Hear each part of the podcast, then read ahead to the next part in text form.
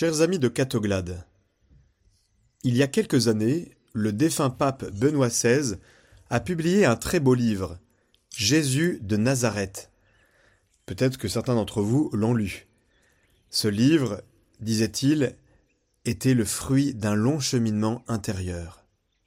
Or, et c'est le jour ou jamais de le remarquer, il a voulu commencer ce livre bien mûri, comme commence aujourd'hui notre liturgie de la parole, c'est-à-dire par ce passage du Deutéronome que nous avons entendu, où Moïse prophétise la venue d'un prophète semblable à lui. Pourquoi?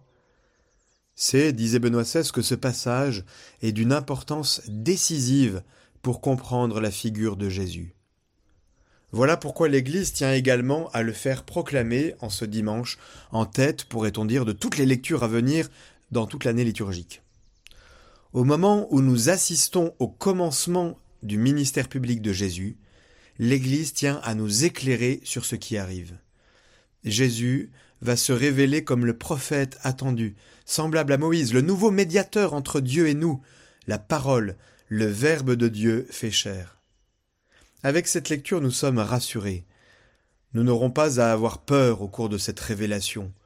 Contrairement aux Israélites, terrifiés au pied du Sinaï par la voix divine et les flammes menaçantes, comme nous l'avons entendu dans la première lecture. Non, nous aurons simplement à bien ouvrir notre cœur, à écouter, comme nous en a déjà sagement averti le vieux prêtre Élie il y a quinze jours. Parle, Seigneur, ton serviteur écoute. Séduit et instruit par la voix du bon pasteur, nous en arriverons à dire à notre tour Nul n'a parlé comme cet homme. Seigneur, à qui irions-nous? Tu as les paroles de la vie éternelle. En effet, dès le début de son ministère, nous venons de l'entendre, Jésus s'est signalé. Il a surpris, il a intrigué, il a étonné. L'Évangile vient de nous faire assister à sa première leçon publique en pleine synagogue pendant le culte. Quel événement Immédiatement, Jésus a beaucoup impressionné.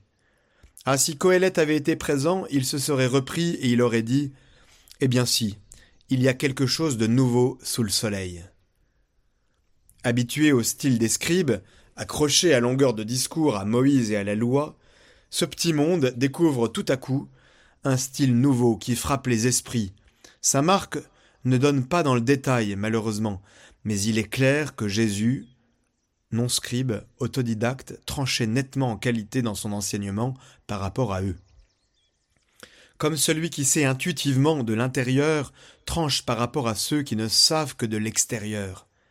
Saint Marc résume sobrement l'impression générale provoquée. Voilà un enseignement nouveau, donné avec autorité. Le vin nouveau qu'il va falloir mettre dans des outres neuves s'annonce. Relevons l'expression avec autorité. Jusqu'alors, en Israël, d'autorité, on n'en connaissait qu'une seule, celle de Moïse. On devine qu'entre les défenseurs de cette autorité, les scribes, les pharisiens, et Jésus qui va aller s'affirmant de plus en plus, le conflit ne va pas tarder à se produire. Mais nous, qui avons entendu la première lecture, nous savons maintenant d'où elle vient, cette autorité de Jésus. Elle vient de Dieu. Je ferai se lever au milieu de leurs frères un prophète comme toi. Je mettrai dans sa bouche mes paroles, et il leur dira tout ce que je lui prescrirai. Elle vient de Dieu. Et plus tard, à la fin, nous aurons l'explication de tout. Elle vient de Dieu, mais par son Fils devenu parmi nous comme l'un de nos frères. Pour souligner cette autorité, Saint Marc ajoute à l'enseignement de Jésus le récit d'un exorcisme retentissant. Non seulement Jésus est puissant en parole, mais il l'est aussi en acte et on entend les démons crier déjà leur défaite. L'entrée en scène de Jésus signifie leur perte. Le règne de Dieu commence. Même si tous, frappés de stupeur, se demandent entre eux Qu'est-ce que cela veut dire? Nous n'avons rien à craindre. Nous avons la réponse. Cela veut dire que Dieu veut nous sauver des démons, du mal et de la mort, de la vie sans but et de tout ce qui ruine nos vies. Par le don de son Fils, il nous appelle à nous ouvrir dès à présent à la vie éternelle, en l'écoutant docilement. Chers amis de Catoglade, au premier abord, un tel miracle, un tel signe, semble plutôt éloigné des préoccupations de notre société d'aujourd'hui. Et pourtant, il peut nous concerner réellement. Sans aller jusqu'à voir des esprits impurs partout, nous pouvons simplement constater que nous sommes aussi, dans une certaine mesure, possédés par des sortes de démons, bien différents de celui du texte de Marc. J'allais dire, c'est la situation normale de l'être humain en ce monde, de tout humain. Nous sommes chacun, chacune de nous, tourmentés par un esprit qui sommeille dans la maîtrise qu'il a de notre existence. Il nous tient le plus souvent par pas grand-chose. Que quelqu'un ou quelque chose de plus fort vienne et le combat renaît aussitôt. D'une part, nous pouvons être habités par nos propres démons, comme le désespoir, la culpabilité, la jalousie, la haine, l'orgueil. D'autre part, nous pouvons subir les démons de notre société, comme le matérialisme, l'égoïsme, l'indifférence ou le mépris. Tous ces démons nous calomnient, ils nous divisent, ils nous font faire fausse route, nous désorientent, nous déstabilisent. Nous ne sommes pas des possédés à la matière de cet homme de notre récit, et aucun d'entre nous ne s'est mis à crier. Et pourtant, ne sommes-nous pas visités à certaines heures par l'esprit du refus, par une certaine peur de la lumière?